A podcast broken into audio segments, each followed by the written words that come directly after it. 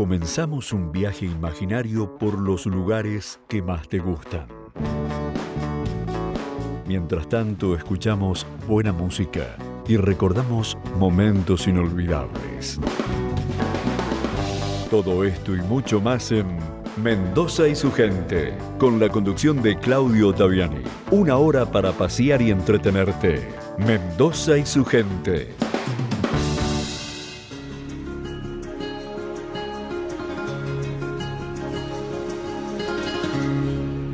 La gente que me gusta, me dan las claras del alba, compartiendo madrugada, palabras, risas y luna. Con la gente que me gusta, paso las noches en vela deberían ser eternas, como la lluvia y la sed. Me gusta. ¿Qué tal amigos? Bienvenidos a un encuentro más con Mendoza y su gente. Desde ya el agradecimiento a todos ustedes por acompañarnos. Aquí estamos un sábado más para acompañarlos a través del aire de la radio desde Villanueva, Guaymallén, Mendoza. En un encuentro más con Mendoza y su gente. Todo dispuesto ya para compartir con todos ustedes y traer un poco de sol a esta tarde mendocina, un poco de sol y alegría, porque no? Ya que está triste la tarde del sábado cuando no está presente el característico solcito mendocino. ¿eh? Pero aquí estamos para ponerle el sol imaginario a esta tarde y toda la buena onda y toda la alegría a través del aire de la radio. Hasta las 17 vamos a estar aquí haciéndoles grata compañía. Y que se olvidan Y vamos abriendo musicalmente nuestro encuentro de hoy con Mendoza y su gente. La convocamos a la querida Celia Cruz para que nos interprete Sobreviviré. Y de esta manera, con todo el ritmo y la alegría de Celia Cruz, vamos abriendo nuestro encuentro de hoy.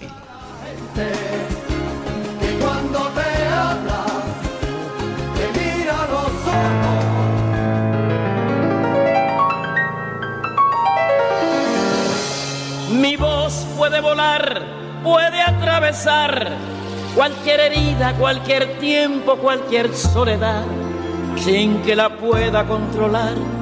Toma forma de canción, así es mi voz, que sale de mi corazón y volará, sin yo querer, por los caminos más lejanos, por los sueños que soñé, será reflejo del amor, de lo que me tocó vivir. Será la música de fondo de lo mucho que sentí. Oye mi son, mi viejo son, tiene la clave de cualquier generación. En el alma de mi gente, en el cuero del tambor, en las manos del conguero, en los pies del bailador, yo viviré. Allí estaré mientras pase una comparsa con mi rumba cantaré. Seré siempre lo que fui, con mi azúcar para ti. Yo viviré,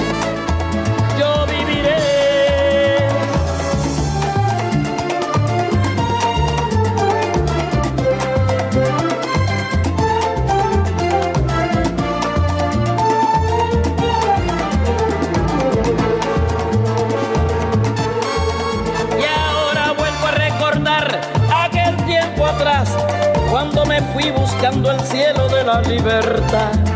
Cuántos amigos que dejé y cuántas lágrimas lloré, yo viviré para volverlos a encontrar y seguiré con mi canción, bailando música caliente como bailo yo. Y cuando suene una guaracha y cuando suene un guaguancó, en la sangre de mi pueblo, en su cuerpo estaré yo. Oye mi son,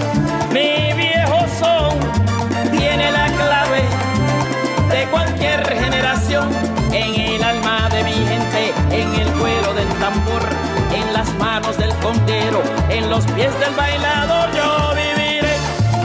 Allí estaré, mientras pase una comparsa con mi rumba cantaré. Seré siempre lo que fui, con mi azúcar para ti yo viviré.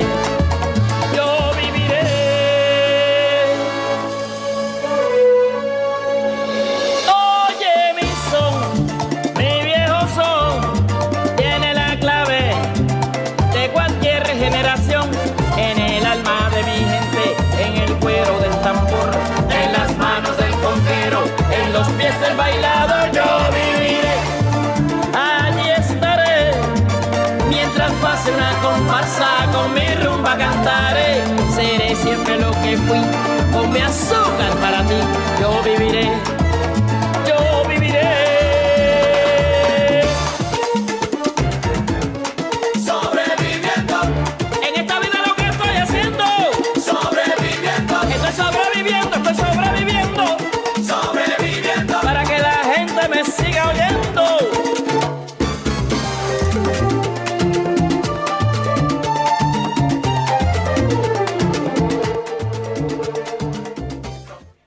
Estás en el aire de Radio Murialdo.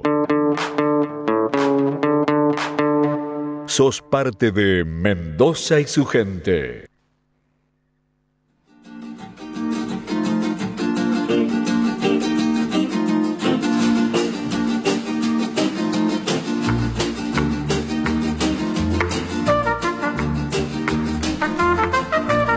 Allí estaba la negra Celia Cruz abriendo musicalmente con toda su buena onda y simpatía nuestro encuentro de hoy. 12 minutos pasan ya de la hora 16 en todo el territorio provincial. 15 grados en la temperatura actual, 55 el porcentaje de la humedad. Las vías directas de comunicación son el 426-1857. Correo electrónico mendoza y su gente arroba.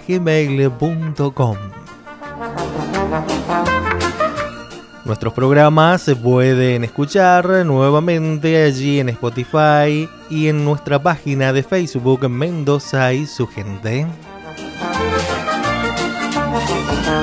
Llega el momento, si ustedes me acompañan, de viajar imaginariamente por la geografía de nuestra provincia de Mendoza. Y en esta oportunidad vamos a mm, recorrer dos lugares eh, no muy conocidos por allí, no muy comunes para ser visitados y que tienen eh, propuestas muy interesantes para brindarles a los turistas y también a quienes habitamos aquí en la provincia de Mendoza y queremos salir a despejarnos por allí un poco. Estas dos localidades a las que me refiero son Lunlunda y Chachingo, dos, dos localidades pertenecientes al departamento de Maipú. Aquí está la propuesta turística que tienen para ofrecer estas dos hermosas localidades pertenecientes al departamento de Maipú, Lununda y Chachingo.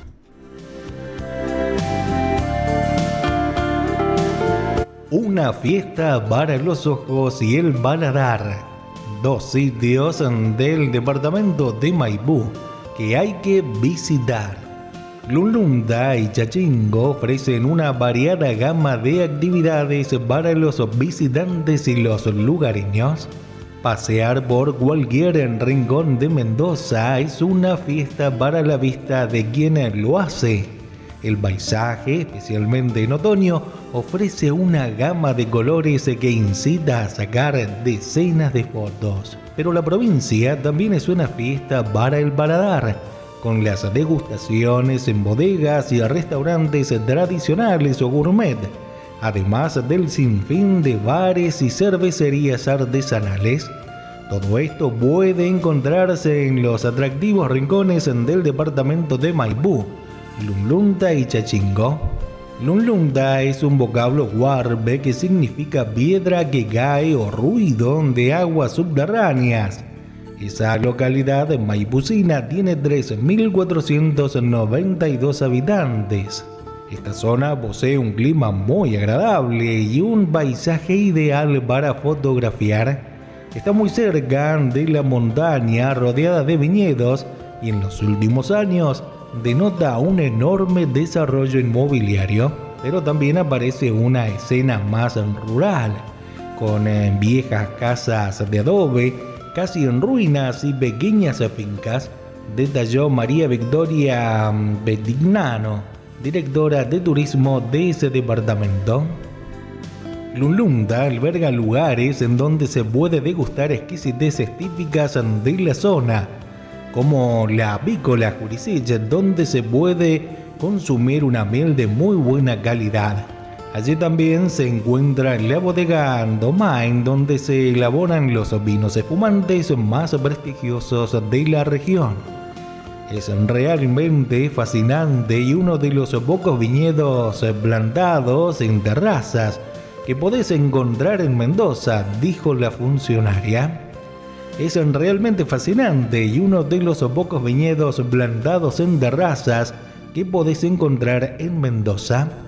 Pero la experiencia por este sitio tiene un punto de encuentro más, el Rancho Viejo, donde se hacen cabalgatas a orillas del río.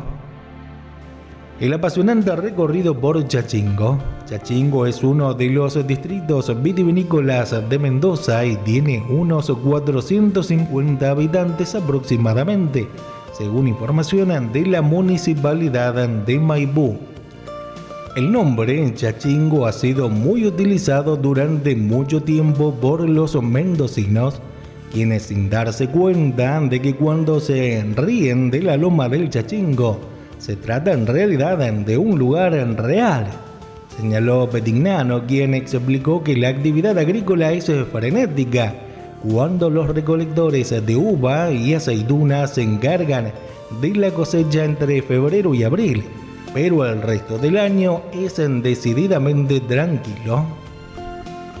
Este paraje tiene bodegas, boutiques, galerías de arte, olivícolas, fábricas de quesos y restaurantes. El recorrido que propone turismo del departamento de Maipú comienza con la visita a Caldalle. Es una fábrica artesanal que elabora finos quesos saborizados de tipo fimbo y sardo. A muy pocos metros está el enemigo, donde se puede experimentar el encanto del vino, la literatura y su sofisticada gastronomía. También cuenta con puntos culturales como la Galería de Arte La Alborosa. Al llegar a calle Belgrano, se ingresa al paraje más importante y conocido que tiene la zona, el Parque Chachingo, un parque de reserva natural y autóctona de carácter familiar y recreativo. Allí podemos disfrutar del hermoso aire puro y la hermosa vegetación. Por la calle Videla Aranda se puede apreciar las bodegas eh, Mainque y Carinae, mientras que una varada casi obligada es la olivícola Laur, que recientemente fue premiada por ser la olivícola número uno del mundo.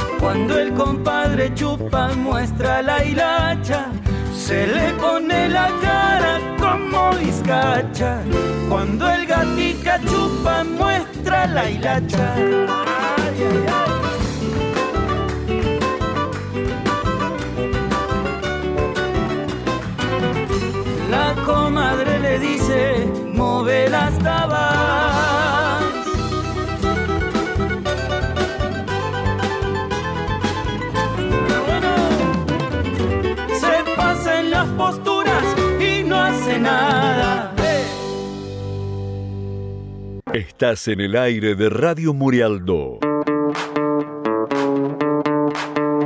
Sos parte de Mendoza y su gente.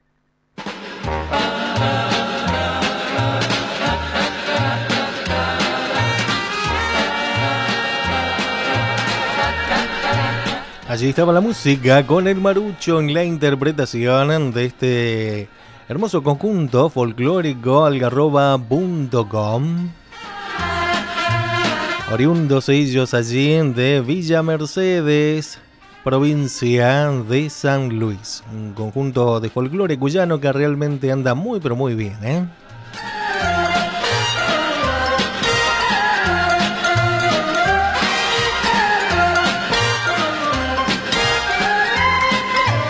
Muy bien, llega el momento de hablar un poco sobre la realidad vitivinícola aquí en nuestra provincia de Mendoza. Hablamos a continuación de las noticias que tienen que ver con el mundo de la vitivinicultura, porque la guerra en Ucrania le pone pausa a las expectativas de crecimiento de la industria del vino. Un informe de la Organización Internacional de la Viña y el Vino ratificó los datos récord que se manifestaron durante el año pasado, pero la actualidad hace prever un 2022 menos productivo.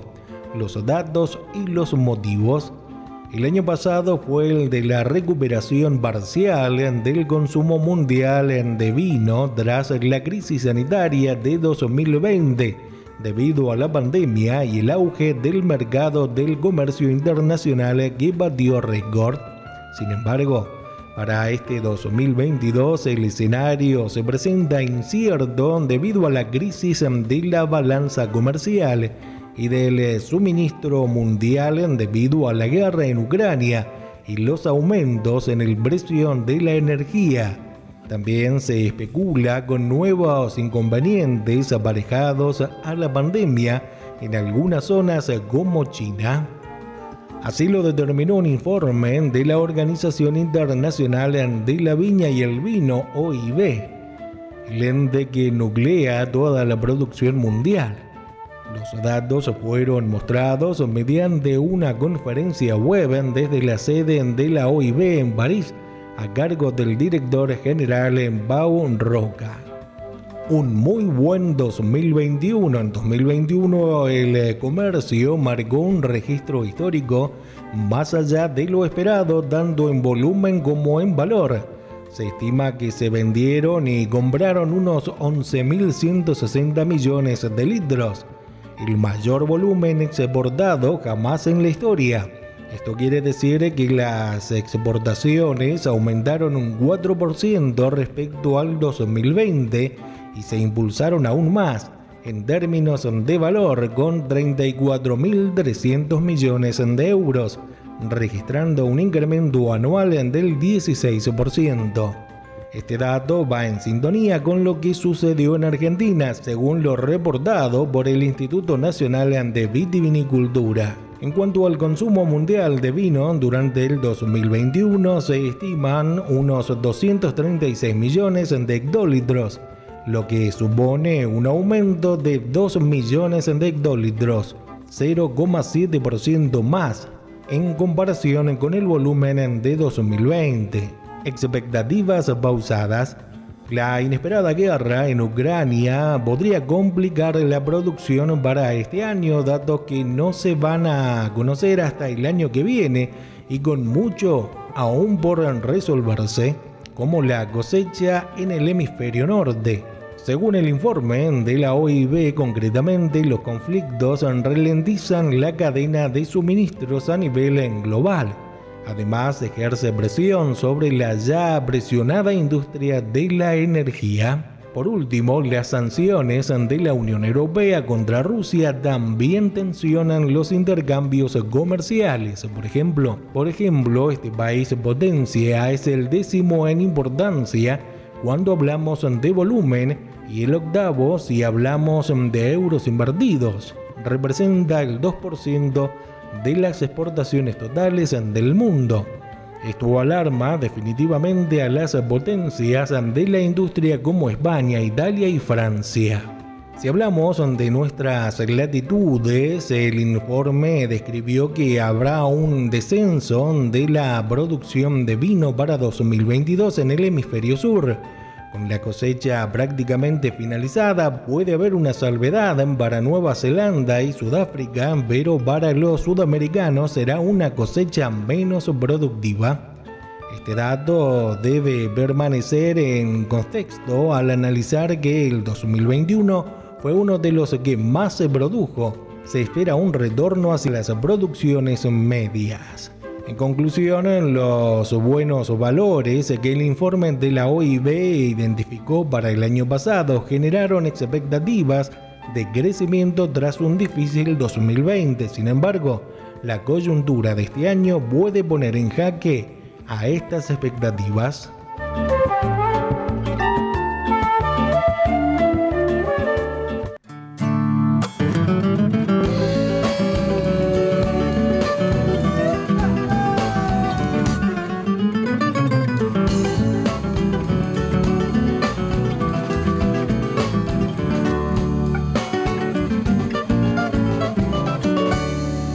Día muy triste me fui de mi pago, detrás de mis sueños con una esperanza, como si quisiera beberme cantando la sed de caminos que hay en mi guitarra.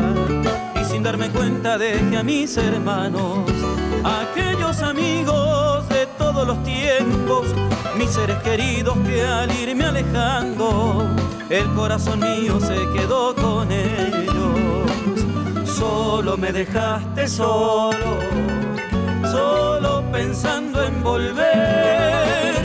Dime corazón por qué no has querido acompañarme.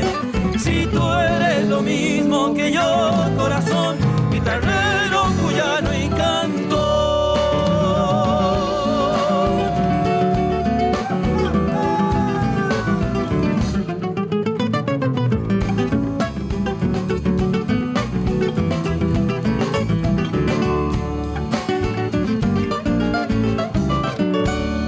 Quién sabe qué luna me andará buscando, siguiéndome rastro por la serenata. Tal vez algún criollo me siga nombrando entre los cogollos de alguna tonada. Yo sé que algún día volveré a mi pueblo y darle con él es de sangre cuyana y el corazón mío me estará esperando, mateando en el patio de mi vieja casa solo me dejaste solo, solo pensando en volver. Dime corazón por qué no has querido acompañarme. Si tú eres lo mismo que yo, corazón, guitarrero, cuyano y canto.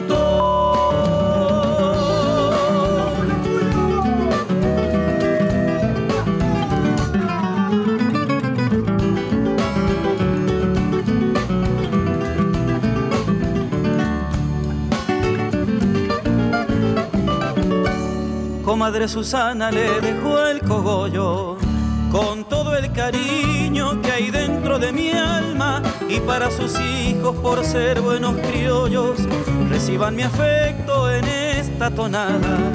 Yo sé que algún día volveré a San Luis, cantarle a mi vieja una serenata con la Natarascón y me estará esperando, mateando en el patio de mi vieja casa solo me dejaste solo, solo pensando en volver. Dime corazón, ¿por qué no has querido acompañarme? Si tú eres lo mismo que yo, corazón, guitarrero cuyano y canto, guitarrero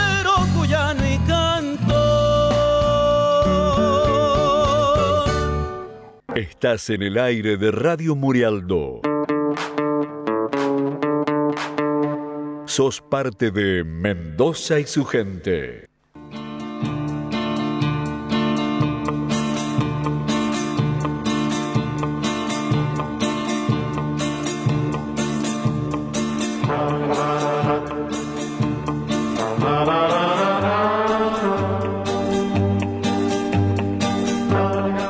31 minutos pasan ya de la hora 16 en todo el territorio provincial. Sigue nublado el día sábado aquí en nuestra provincia de Mendoza. Pero desde aquí, desde Radio Murialdo, le vamos a poner un solcito imaginario a la tarde del sábado. Hay una propuesta muy importante para el turismo y que se titula Arte en la Montaña. Vamos a ver de qué se trata esto de arte en la montaña.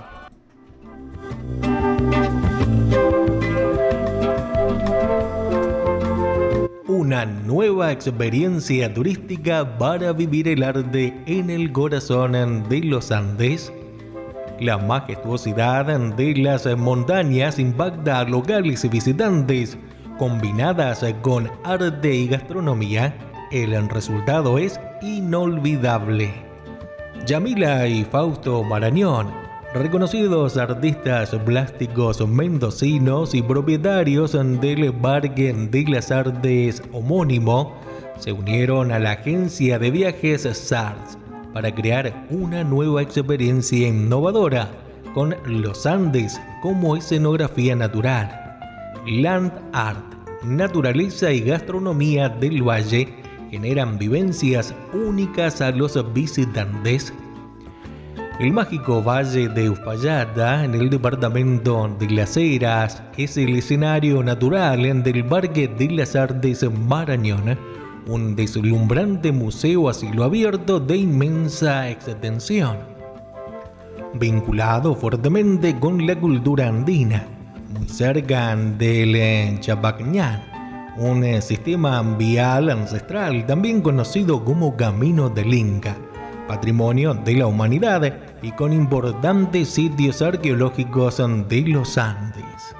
Allí sus creadores, junto a la agencia mendocina SARS Turismo, ofrecen una experiencia turística única e innovadora que por senderos recorre las esculturas monumentales y los laberintos que vinculan el paisaje con el espacio circundante.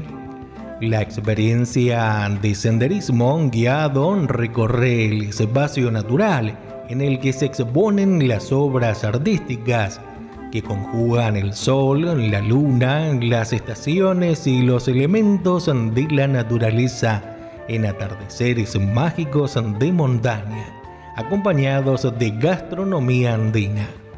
La excursión incluye traslado, guía bilingüe, ingreso al Parque de las Artes Marañón, senderismo al pie de los Andes, gastronomía y bebidas, además acceso a la Casa de la Luna, y la reproducción de una obra de los artistas Fausto y Yamila Marañón. Las salidas se realizan todos los lunes, miércoles y viernes a las 15.30, con regreso a la ciudad de Mendoza a las 22 aproximadamente. El precio de la excursión por persona es de 8.500 pesos. ¿Qué es el Land Art? El Land Art es un movimiento artístico que surgió entre los años 60 y 70. Su principal fundamento es la conjunción del arte y del paisaje, haciendo que el espectador pasivo se convierta en espectador activo y deja que se mueva alrededor de la obra para descubrir su belleza desde distintos ángulos. La corriente de arte contemporáneo crea obras en plena naturaleza utilizando los materiales que en ella encuentra.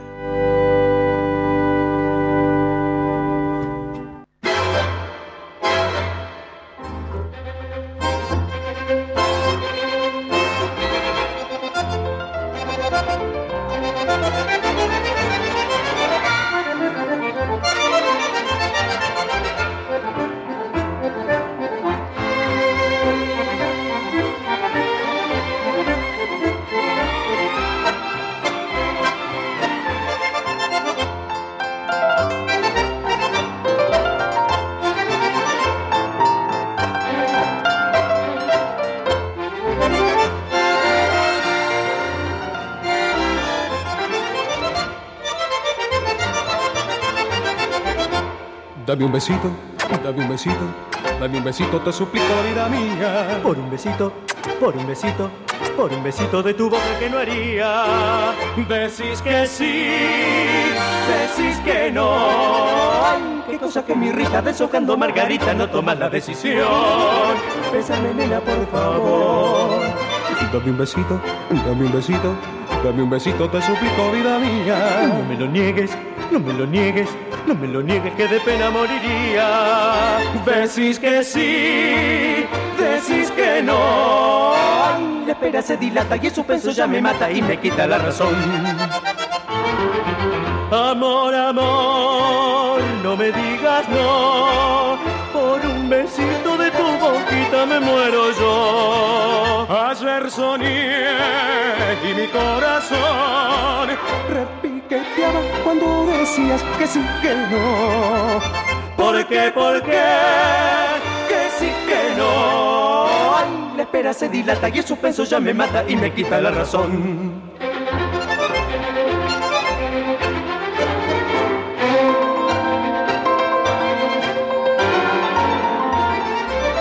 Decís que sí, decís que no.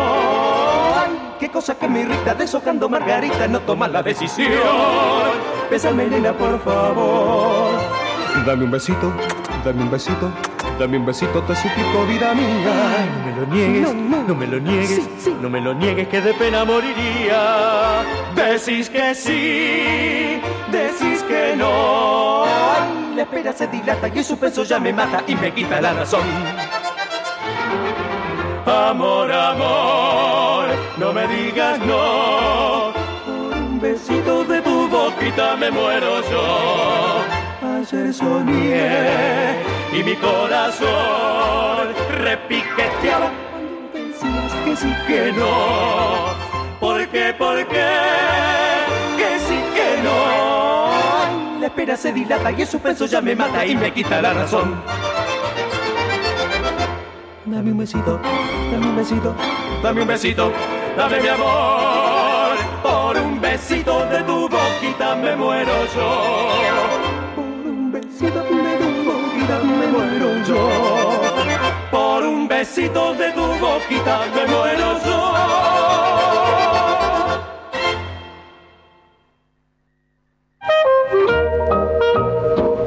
Recordamos a continuación la llegada de los primeros colectivos a Mendoza, una novedad en el sistema de medios de transporte. Los mendocinos de la década del 20 ya tenían varias opciones para el transporte, taxis, tranvías y un nuevo servicio, el colectivo. Según algunos, el micro es un invento mendocino porque dicen que con las características que tenía y que mantiene, circuló aquí antes que en Buenos Aires. Como quiera que sea, aún antes de 1920, en el 14 ya había una línea de taxis colectivos con capacidad para no más de media docena de pasajeros. Los comienzos fueron difíciles por la mala calidad de los caminos, más adecuados para la circulación de vehículos con caballos, con grandes ruedas, lo que les permitía moverse sin dificultades en el barro que dejaban las lluvias. Así todo, estos pioneros funcionaron y dieron paso con el tiempo a las líneas de colectivos con vehículos más grandes y modernos y motores de gasoil. Los pequeños taxis colectivos de 1914 solo circulaban entre la ciudad y el rodeo de la Cruz. Se trataba de automóviles DEAN con llantas de madera y goma maciza y un sistema de iluminación a carburo. La frecuencia era de dos viajes por día entre el Rodeo de la Cruz, donde estaba el taller de sus propietarios, Inocencio, José y Faustino Menéndez, y la Plaza San Martín. El 10 de noviembre de 1928 apareció una versión de taxi colectivos que realizaba viajes entre Mendoza y Godoy Cruz. El boleto se fijó en 10 centavos y se inició un servicio experimental por 30 días, aunque de inmediato hubo críticas por la antigüedad de los vehículos. Pero ya se había dado el primer paso de un servicio necesario para una provincia que había visto triplicada su población en poco tiempo. El incremento poblacional a su vez derivó en nuevos asentamientos urbanos, a los que la rigidez del transporte tranviario y ferroviario impedía acceder. Además, el aluvión que destruyó la usina de Cacheuta paralizó temporalmente el servicio de tranvías y se dio nuevo impulso a los colectivos, aunque recién en 1930 habría verdaderas líneas de transporte público de pasajeros. Cuando se viajaba con guarda, en los años 30 los servicios fueron modernizándose y ampliando sus trayectos. Y ampliando sus trayectos, una empresa que se incorporó fue la CITA, que ofrecía sus servicios desde la vieja terminal de Alem y Primitivo de la Reta. Esos colectivos no solo tenían chofer, sino también guarda. Su tarea era especialmente compleja y delicada especialmente cuando el micro iba lleno, cortar el boleto, cobrar, dar el vuelto. Pero además el guarda tenía el cometido de poner orden en el micro cuando los estudiantes iban con ánimo de travesuras. Y por si esto fuera poco, tenía la obligación de bajarse en cada paso a nivel. El micro se detenía frente a las vías y solo reanudaba su marcha cuando el guarda, luego de asegurarse que no había ningún tren a la vista, le daba el visto bueno al chofer. Un desafío para la paciencia de los viajeros. El incremento que alcanzó el servicio de ómnibus en la provincia al poco tiempo de circular los primeros coches necesitaba de una reglamentación que ofreciera las garantías para la seguridad pública ya que como lo comentan quienes alguna vez viajaron en esos primeros micros, se originaban a menudo trastornos causados por los malos conductores y por la deficiente construcción de algunos vehículos, especialmente en sus sistemas de amortiguación, que nos hacían saltar de los asientos en cada desnivel de las calles que los había y muchos comenta Luciano Sebastiani, un sufrido pasajero de aquellos años.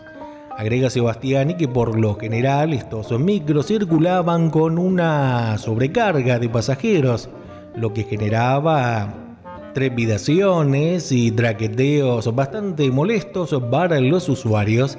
Señala que los pasajeros tuvieron que soportar durante varios años a estos armatostes hasta la llegada de los micros de verdad.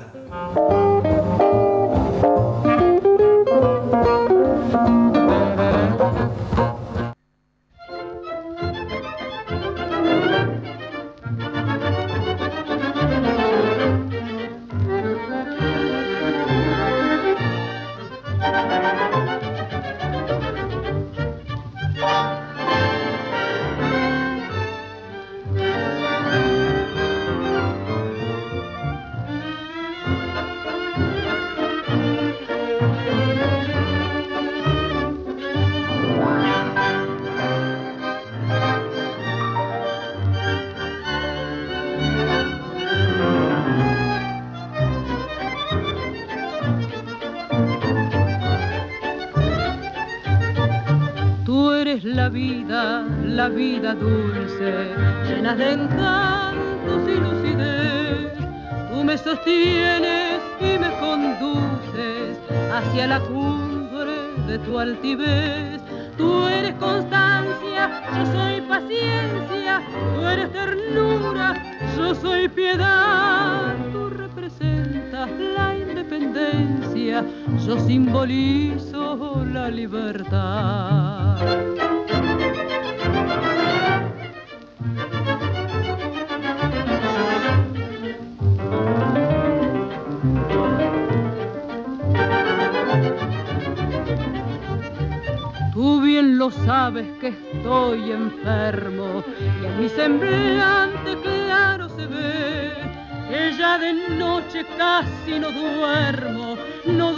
nada, ¿sabes por qué?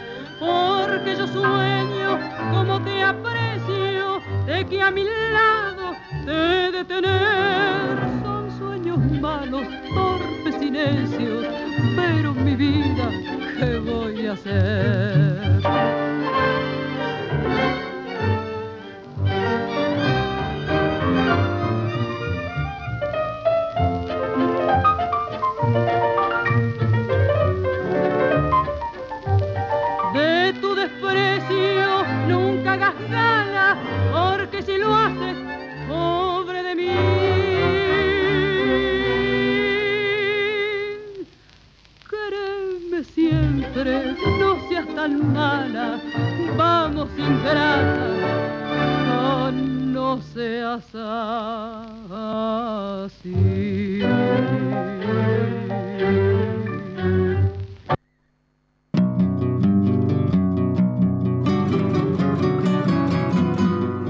Exportación de productos orgánicos argentinos en 2021 creció un 11% interanual.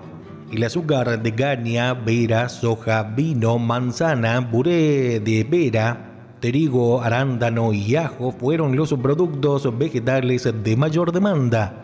De mayor demanda entre los de origen animal se destacaron los provenientes de la actividad ovina. La exportación de productos orgánicos alcanzó el año pasado las 143 mil toneladas, lo que significó una suba en volumen del 11% interanual, de acuerdo a datos del Servicio Nacional de Sanidad y Calidad Agroalimentaria SENASA. El principal destino de las ventas fue Estados Unidos, al acaparar el 45% del total al acaparar el 45% del total exportado, seguido de cerca por la Unión Europea con el 38%. Los productos de origen vegetal con mayor volumen exportado fueron azúcar de caña, pera, soja, vino, manzana, puré de pera, trigo, arándano y ajo. Mientras que entre los productos de origen animal se destacan los provenientes de la actividad ovina. El informe de Senasa, titulado Situación de la producción orgánica en la Argentina durante 2021, también reveló que el año pasado la superficie orgánica cosechada subió un 14% y alcanzó las 96.476 hectáreas en total, sosteniendo la tendencia de crecimiento de los últimos 10 años. Mendoza entre las de mayor crecimiento, la región que más aumentó su superficie cosechada fue Cuyo, 61%, mientras que las provincias que más lo hicieron fueron Salta, Jujuy y Mendoza. La venta de productos orgánicos viene incrementándose fuertemente en los últimos años a nivel global en línea con el surgimiento de consumos asociados al bienestar y la vida saludable, impronta que la pandemia aceleró.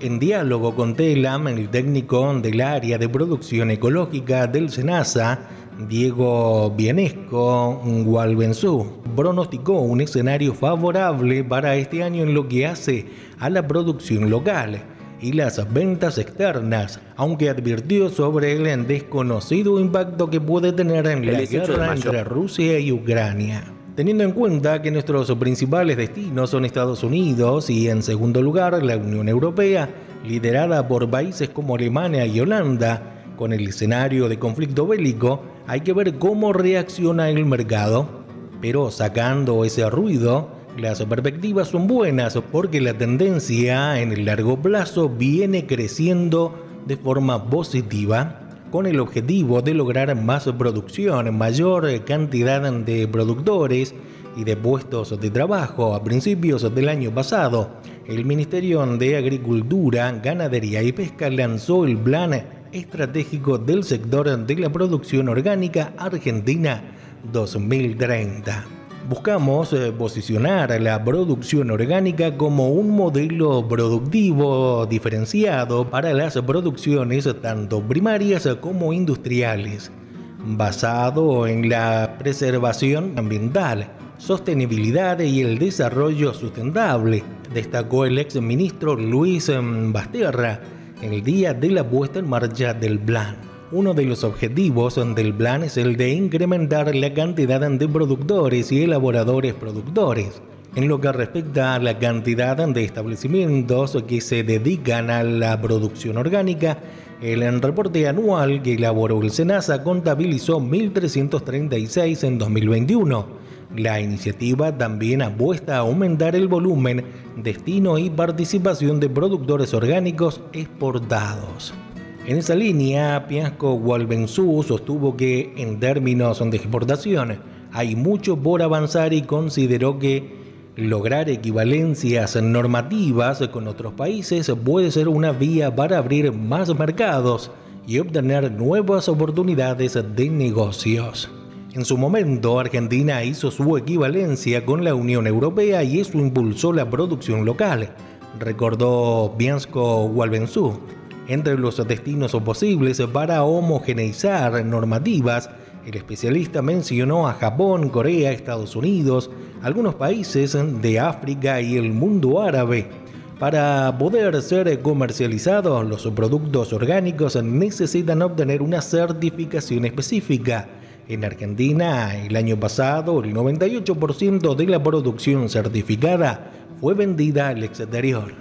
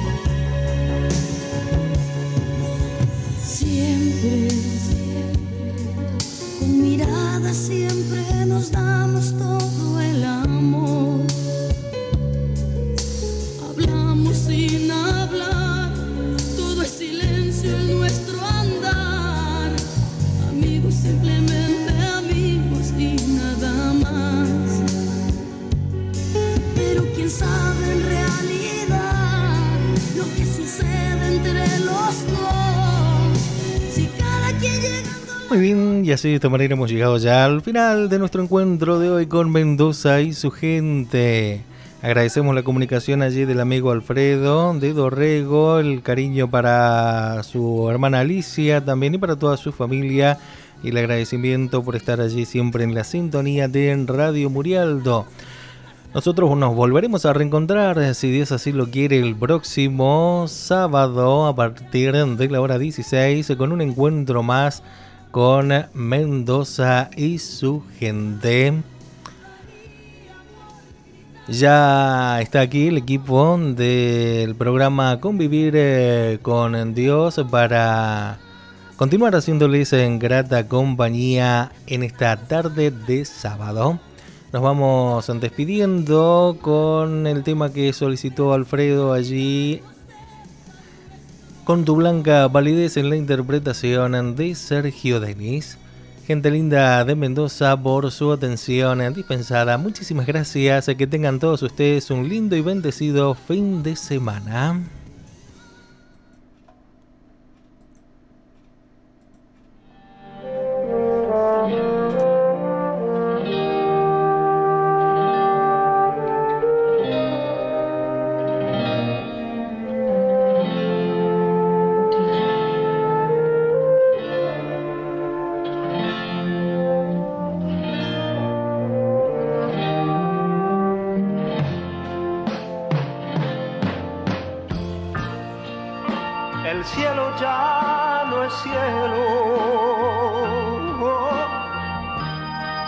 y el sol no brilla más.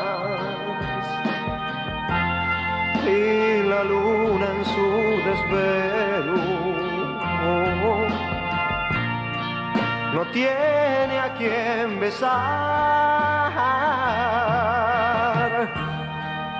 Quedó desvanecida en nuestro corazón.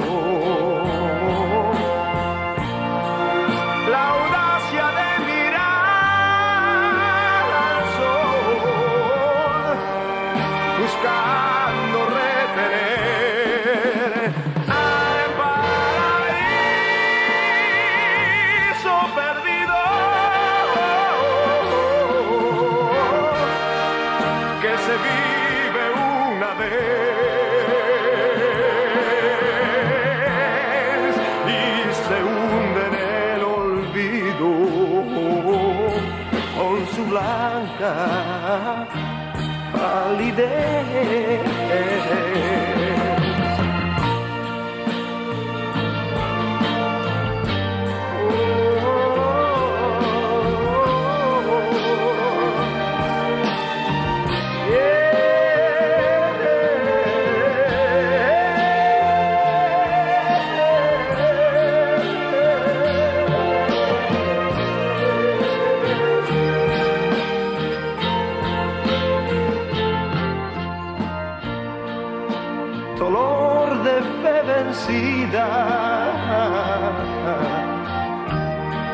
es su blanca palidez. Y en nuestra despedida otra vida que se fue. Es en vano tanto anhelo